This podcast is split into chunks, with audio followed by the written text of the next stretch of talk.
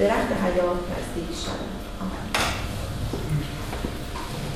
Es ist, als ob die großen Themen des 21. Jahrhunderts in einer witzig erzählten Geschichte mit viel, viel Tiefgang auf den ersten Seiten der Bibel stehen. In Wirklichkeit Buchstabe für Buchstabe aufgeschrieben auf Pergament über Jahrzehnte, Jahrhunderte, Jahrtausende überliefert. Ein uralter Text, der doch genau in unsere Zeit hineinspricht. Ich lese nochmal auf Deutsch. Lang. Aber es fängt auch mittendrin an. Wir fangen hier an, wo bei uns die drei davor steht und die Schlange. Und die Schlange war listiger als alle Tiere auf dem Felde, die Gott der Herr gemacht hatte, und sprach zu der Frau: Ja, sollte Gott gesagt haben, ihr sollt nicht essen von allen Bäumen im Garten? Da sprach die Frau zu der Schlange: Wir essen von den Früchten der Bäume im Garten. Aber von den Früchten des Baumes mitten im Garten hat Gott gesagt, esset nicht davon, rühret sie auch nicht an, dass ihr nicht sterbet. Da sprach die Schlange zur Frau, ihr werdet keineswegs des Todes sterben, sondern Gott weiß, an dem Tag, da ihr davon esst, werden eure Augen aufgetan und ihr werdet sein wie Gott und wissen, was gut, böse ist. Und die Frau sah, dass von dem Baum gut zu essen wäre und dass er Lust für die Augen wäre und verlockend, weil er klug machte. Und sie nahm von seiner Frucht und aß und gab ihrem Mann, der bei ihr war, auch davon und er aß. Da wurden ihnen beiden die Augen aufgetan und sie wurden gewahr, dass sie nackt waren. Und flochten Feigenblätter zusammen und machten sich Schurze. Und sie hörten Gott, den Herrn, wie er im Garten ging, als der Tag kühl geworden war. Und Adam versteckte sich mit seiner Frau vor dem Angesicht Gottes des Herrn zwischen den Bäumen im Garten. Und Gott, der Herr, rief Adam und sprach zu ihm, wo bist du? Und er sprach, ich hörte dich im Garten und fürchtete mich, denn ich bin nackt, darum, hat, darum versteckte ich mich. Und er sprach, wer hat dir gesagt, dass du nackt bist? Hast du gegessen von dem Baum, von dem ich dir gebot, du solltest nicht davon essen? Da sprach Adam, die Frau, die du mir zugesellt hast, gab mir von dem Baum und ich aß. Da sprach Gott der zur Frau, warum hast du das getan? Die Frau sprach, die Schlange betrog mich, so dass ich aß. Da sprach Gott der Herr zu der Schlange, weil du das getan hast, seist du verflucht vor allem Vieh und allen Tieren auf dem Felde, auf deinen Bauch sollst du kriechen und Staub fressen dein Leben lang. Und ich will Feindschaft setzen zwischen dir und der Frau und zwischen deinem Samen und ihrem Samen. Er wird dir den Kopf zertreten und du wirst ihn in die Ferse stechen. Und zur Frau sprach er, ich will dir so viel Mühsal schaffen, wenn du schwanger wirst. Unter Mühen wirst du Kinder gebären. Und dein Verlangen soll nach deinem Mann sein, aber er soll dein Herr sein. Und zum Mann sprach er, weil du gehorcht hast der Stimme deiner Frau und gegessen von dem Baum, von dem ich dir gebot und sprach, du sollst nicht davon essen, verflucht sei der Acker um deinetwillen. Mit Mühsal sollst du dich von ihm nähren dein Leben lang. Dornen und Disteln soll er dir tragen und du sollst das Kraut auf dem Feld essen. Im Schweiße deines Angesichts sollst du dein Brot essen bis du wieder zur Erde wirst, davon du genommen bist. Denn Staub bist du und zum Staub kehrst du zurück. Und Adam nannte seine Frau Eva, denn sie wurde die Mutter aller, die da liegen. Und Gott, der Herr, machte Adam und seiner Frau Röcke von Felden und zog sie ihnen an. Und Gott, Herr, sprach sie, der Mensch ist geworden wie unser einer und weiß, was gut und böse ist. Nun aber dass er nur nicht ausstrecke seine Hand und nehme auf von dem Baum des Lebens und esse und lebe ewiglich. Da wies ihn Gott der Herr aus dem Garten Eden, dass er die Erde bebaute, von der er genommen war. Und er trieb den Menschen hinaus und ließ lagern vor dem Garten Eden die Cherubim dem flammenden, blitzenden Schwert zu bewachen, den Weg zu dem Baum des Lebens.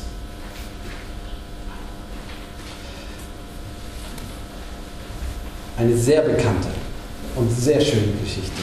Wer mich kennt, weiß, dass meine Augen gleich anfangen zu leuchten, wenn es um die ersten Kapitel der Bibel geht. Und ich stand vor einem Rätsel und gesagt, so viele starke Themen sind hier drin. Wo fangen wir an? So viele Themen. Unsere Themen. Die Einsamkeit. Da ist zuerst die Einsamkeit. Der Mensch, der, der allein ist. Und Gott sagt, es ist nicht gut, dass der Mensch allein ist. Und er schafft ihm alle möglichen Tiere und er guckt sie sich an und die passen alle nicht. Aber am Ende schafft er ihm eine Frau und er beginnt an zu leuchten. Wow. Der Traum, unser Traum, selbstständig sein. Ein Mann, ein Pferd und sonst nichts.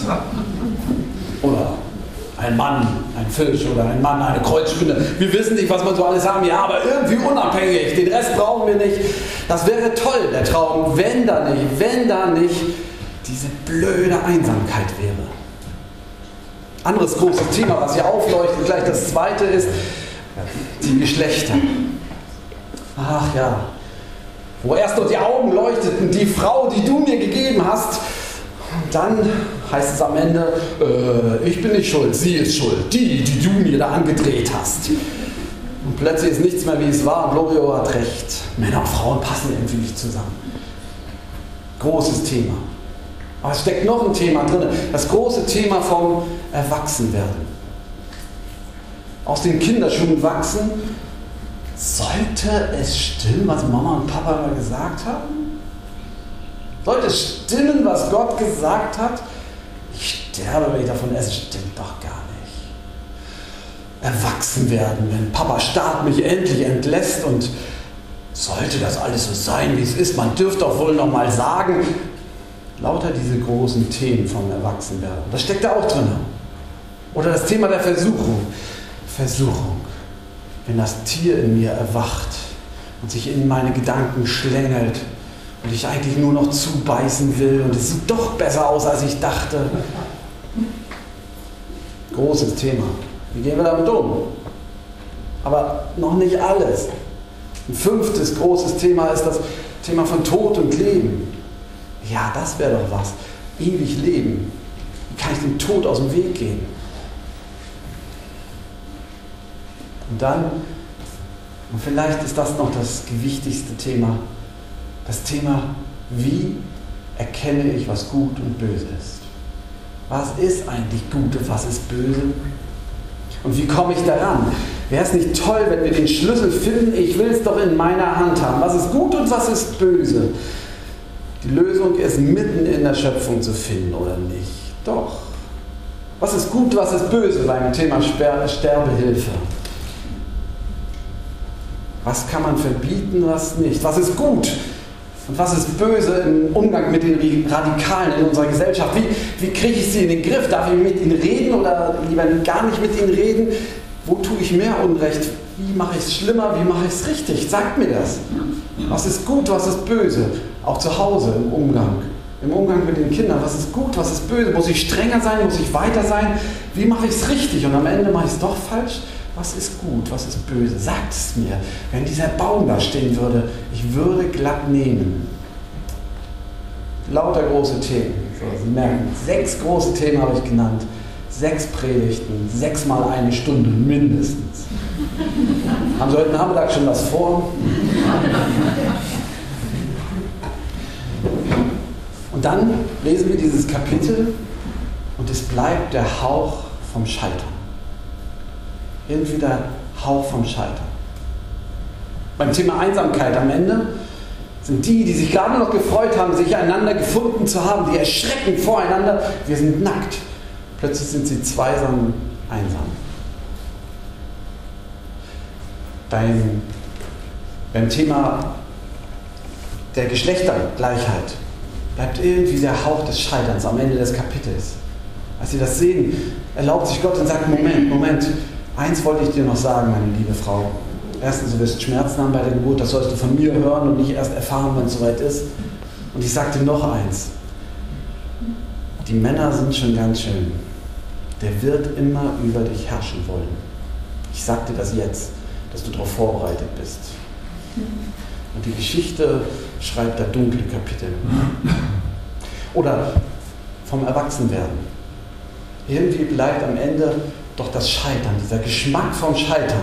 Ja, sie sind erwachsen geworden, aber das Paradies ist ihnen verloren gegangen. Sie müssen draußen sein. Wie viele von uns erleben das nach in, oder können sich daran erinnern, wie das ist, wenn man erwachsen wird, dass man sagt, ja, jetzt bin ich selbstständig, aber mein wohliges Zuhause ist dahin.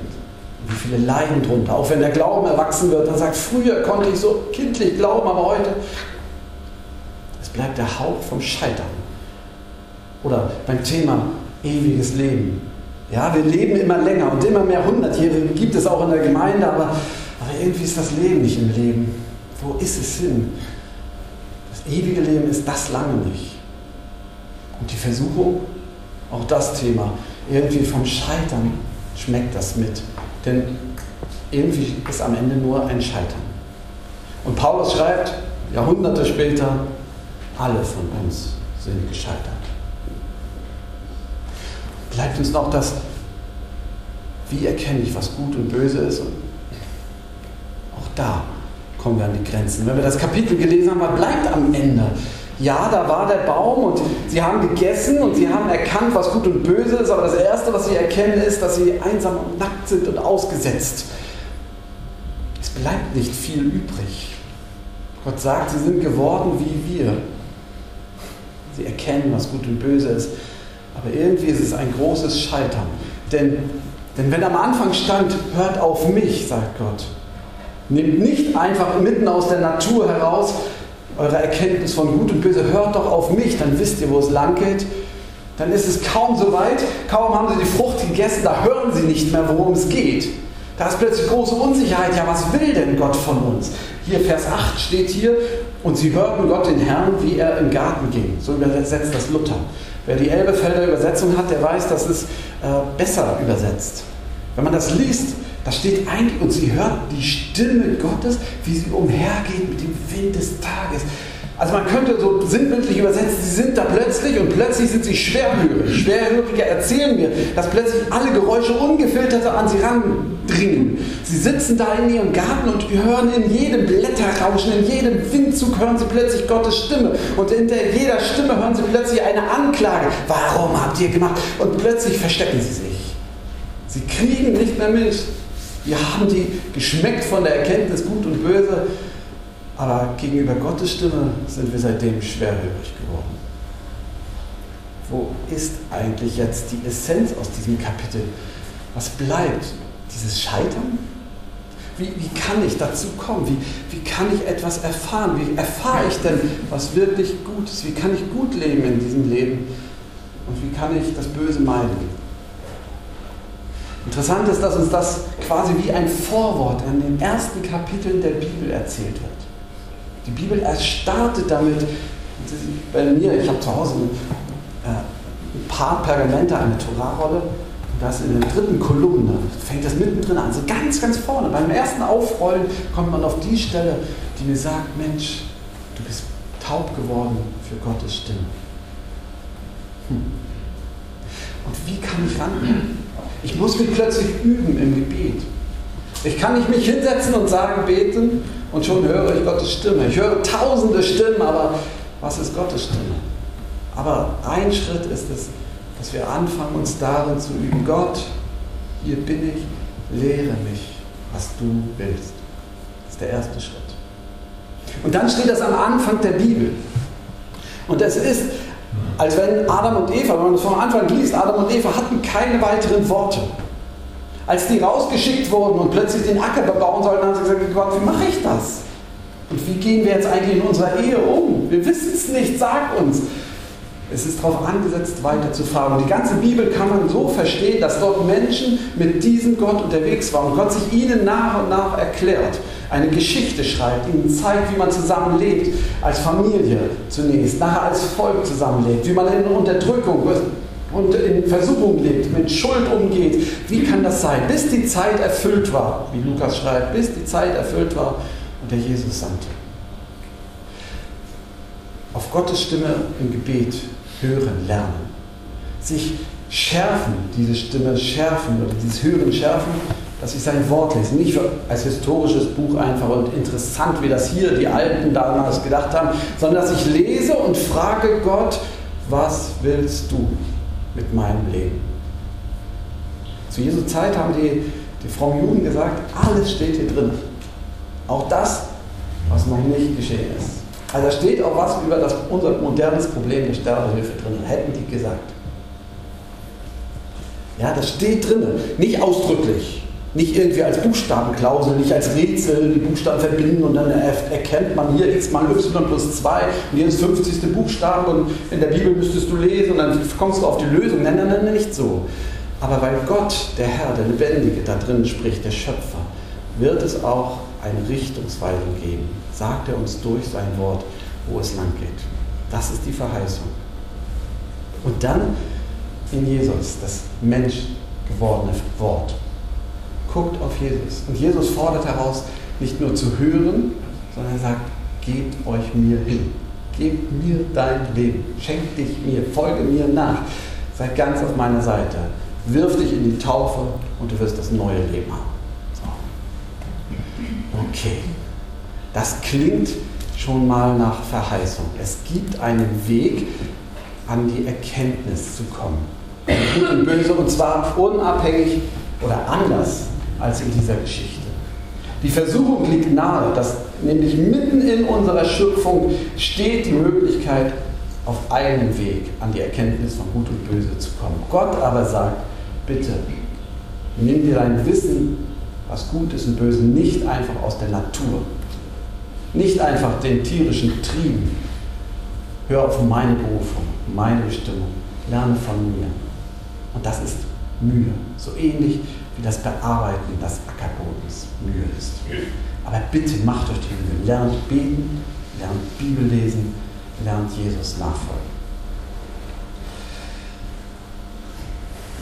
Okay, also, was jetzt mit unserem Kapitel? Ist es ein Kapitel des Scheiterns? Oder ist es vielleicht vielmehr ein Kapitel, das einen Prozess, einen gefährlichen, aber notwendigen Prozess erzählt? Ein Kapitel am Anfang der Bibel, der uns vor Augen malt, dass wir in einem gefährlichen, aber notwendigen Prozess stehen. Ein Prozess, mit unserer Einsamkeit umzugehen, mit unserer Geschlechterverteilung, mit unserem Erwachsenwerden, mit unserer Sehnsucht nach ewigem Leben, mit unserem Umgang mit Versuchung. Ein Prozess des Erwachsenwerdens. Ich will das erklären, wie ich darauf komme. Ich glaube nämlich nicht, dass diese, die Bibel hier erzählt, dass Gott eine gute Idee von der Schöpfung hat und dann plötzlich feststellt, ups, funktioniert gar nicht, sie haben nicht gemacht, was ich wollte. Ich glaube, dass die Schöpfung von Anfang an auf Erlösung hin geschaffen ist. Von Anfang an auf Erlösung hin angelegt. Im Kapitel 2, kurz bevor wir angefangen haben zu lesen, da erzählt Gott, wie er, wird erzählt, wie Gott den Menschen schafft und einen Garten pflanzt und den Menschen hineinsetzt. Und dann setzt er ihn hinein, damit er ihn bebaute und bewahrte. Das ist Gottes Ziel. Jeder Mensch hat den Auftrag, etwas zu bebauen oder zu bewahren auf unserer Erde. Und er ist geschaffen auf Beziehungen mit Gott zu reden und miteinander, nicht einsam zu sein. Das ist der Auftrag. Und dann kommt unser Kapitel und der ganze Zerbruch. Und dann, Vers 23, lesen wir, oder, ja, dass Gott beschließt, ups, jetzt ist er geworden wie wir. Da wies ihn Gott, der Herr, aus dem Garten die meisten hören da sofort die böse Strafe, aber hören Sie hin. Da wies ihn Gott, der Herr, aus dem Garten, dass er die Erde bebaute, von der er genommen war. Gott hat einen Sinn, du bist genommen, dass du die Erde bebaust und bewahrst. Es kommt zu dieser Krise und am Ende steht, nein, ich muss dich jetzt raussetzen aus dem Garten, aber das Ziel ist das haargenau selber. Du sollst meine Erde bebauen und bewahren. Gott hat ein Ziel am Anfang gehabt und Gott hat das Ziel nicht abgeändert. Gott hat ein Ziel mit uns. Durch unsere ganzen Krisen hindurch. Durch unsere Krisen in dem ganzen Wirrwarr von Einsam und Beziehungspflege und alles, was kaputt geht. In, in unseren Krisen vom Erwachsenwerden. Das nicht mehr glauben, was die Eltern gesagt haben. Und Erwachsenwerden unseres Glaubens über Bord werfen und, und orientierungslos sein in unserer Sehnsucht ewiges Leben zu haben und doch mit dem Altwerden nicht klarzukommen. In all dem bleibt Gottes Ziel mit uns gleich. Es steht am Anfang und es bleibt am Ende dasselbe. Das ist großer Trost für mich. Gott, hier steht nicht, dass Gott plötzlich zornig ist, sondern hier steht etwas von Gottes Treue. Er hält durch. Sein Ziel bleibt bestehen. Noch eins, finde ich unheimlich voller Evangelium. Ich habe das immer so erzählt gekriegt oder öfter so erzählt gekriegt, dass am Anfang Gott die Welt geschaffen hatte und es war heile Beziehung zwischen Mensch und Gott, aber dann kam der Sündenfall und danach äh, war alles zerbrochen und Gott musste mühsam wieder anfangen. Aber so ist das hier gar nicht. Es kommt die große Krise und der, der sofort das Gespräch eröffnet, ist Gott. Mensch, wo bist du? Also danach fängt Gott das Gespräch an. Man merkt nicht, dass sich was verändert hat. Und das, ich verstehe das ja so, manche denken, ach, der Kiefer mit seinen Ideen, ähm, wie heute mein Benno Jakobs und mein Professor Willi, äh, sagt, nee, Gott, Gott redet danach. Das ist gar keine Strafe, die er der Frau und dem Mann und sagt, sondern nur, der, nur die Schlange wird verflucht und der Erdboden. Aber der Frau sagt er, liebe Frau, jetzt wisst ihr, was gut und böse ist, aber bevor ihr jetzt erwachsen werdet und durch die Welt lauft, mit all den Herausforderungen, zwei sagen, Dinge sage ich dir. Erstens, du wirst Schmerzen haben bei der Geburt, wunder dich nicht, das solltest du von mir erfahren. Das habe ich mir so einfallen lassen. Das zweite ist das mit dem Mann, die sind schwierig. Okay, aber das weißt du jetzt. Und dann sagt er zum Mann, lieber Mann, du, ich muss dir zwei Sachen sagen, du wirst richtig schuften müssen nichts mit in die Ecke setzen. Schuften musst du und schwitzen. Das ist nicht alles leicht. Aber was sollst du von mir erfahren, dass das so ist? Und noch eins, du wirst sterben. Ich glaube sogar, dass das gar keine Strafe ist, aber lass mal. Ja, du wirst sterben. Und dann sagt er auch zu der Schlange, ne? zu der Schlange sagt er das mit dem, die Nachkommen, der Nachkommen, der Same deiner, dieser Frau, wird dir den Kopf zertreten und du wirst ihn beißen. Gott eröffnet also das Gespräch. Gott ist es, der das Gespräch eröffnet. Und er redet auch danach noch mit den Leuten. Er redet mit keinem Mörder. Und er redet immer wieder. Er redet. Er redet dann mit Abraham und er baut langsam weiter an seinem Ziel. Ich glaube, die Schöpfung ist im Kern und schon von Anfang an auf Erlösung angelegt. Gott wusste das, dass es so kommen wird aber er musste das durchleiden, weil der Preis der Liebe, wenn Gott wollte einen Menschen, der liebt, der Preis der Liebe ist die Freiheit. Es gibt keine Liebe ohne Freiheit. Und der Preis der Freiheit ist das Scheitern oder zumindest die Möglichkeit. Und Paulus schreibt bei den Römern, an die Römer, alle sind wir gescheitert. Keiner hat es verdient. Außer Jesus. Das ist die Botschaft des Evangeliums heute. Es ist was Unglaubliches passiert. Jesus hat der Versuchung widerstanden. Hier ist was eine neue Dimension. Der, der erlösen kann, ist jetzt da. Achtung, nehmt es nicht leicht. Darum steht in dieser Geschichte unausgesprochen die Verheißung, Gott wird retten. Und schon die ersten Christen haben in diesem Satz, dass Gott Feindschaft zwischen der Schlange und dem Nachkommen der Frau setzt, haben die ersten Christen immer rausgelesen, hier ist vom Messias, hier ist von Jesus die Rede. Das ist ein bisschen spitz, finde ich, wie ich finde. Kann man sagen, ja, stimmt. Ah, ob das wirklich so gemeint ist, weiß ich nicht. Aber es ist der Kern dieser Geschichte. Die ist, die redet davon, im Moment ist gescheitert, aber meine Schöpfung ist so, dass es eine Rettung geben muss und ich habe sie geschaffen. Und wir glauben in Jesus, dass das Wirklichkeit geworden ist. Die großen Themen unseres Jahrhunderts in einer kleinen Geschichte. Aufreizend, leicht und locker erzählt. Und trotzdem mit der Tiefe und dem Hinweis auf den, der uns retten muss und der uns retten wird. Deshalb habe ich gedacht, jetzt als Abschluss unserer, ja, dieser Verkündigung, dass wir einfach Musik hören. Ich hoffe zumindest, dass auf Ihren Zetteln ein Hingabegebet abgedruckt ist. Ähm, weil das, finde ich, die Antwort ist. Nicht, dass wir besser werden und sonst was versprechen, sondern dass ich sage, wir müssen hier binden. Und wer möchte, kann dieses Gebet nachher mitsprechen. Und dann sprechen wir mit allen zusammen das Glaubensbekenntnis.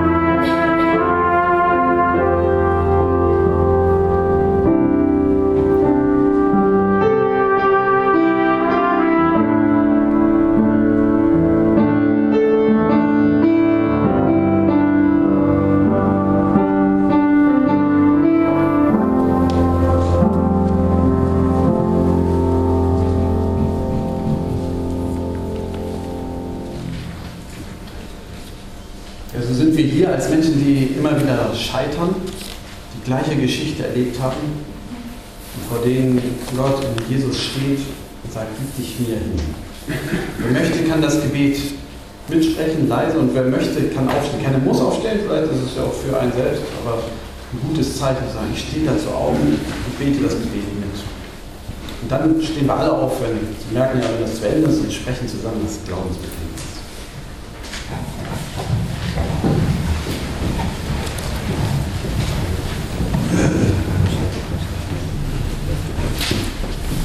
Ich gehöre nicht mehr mir, sondern dir.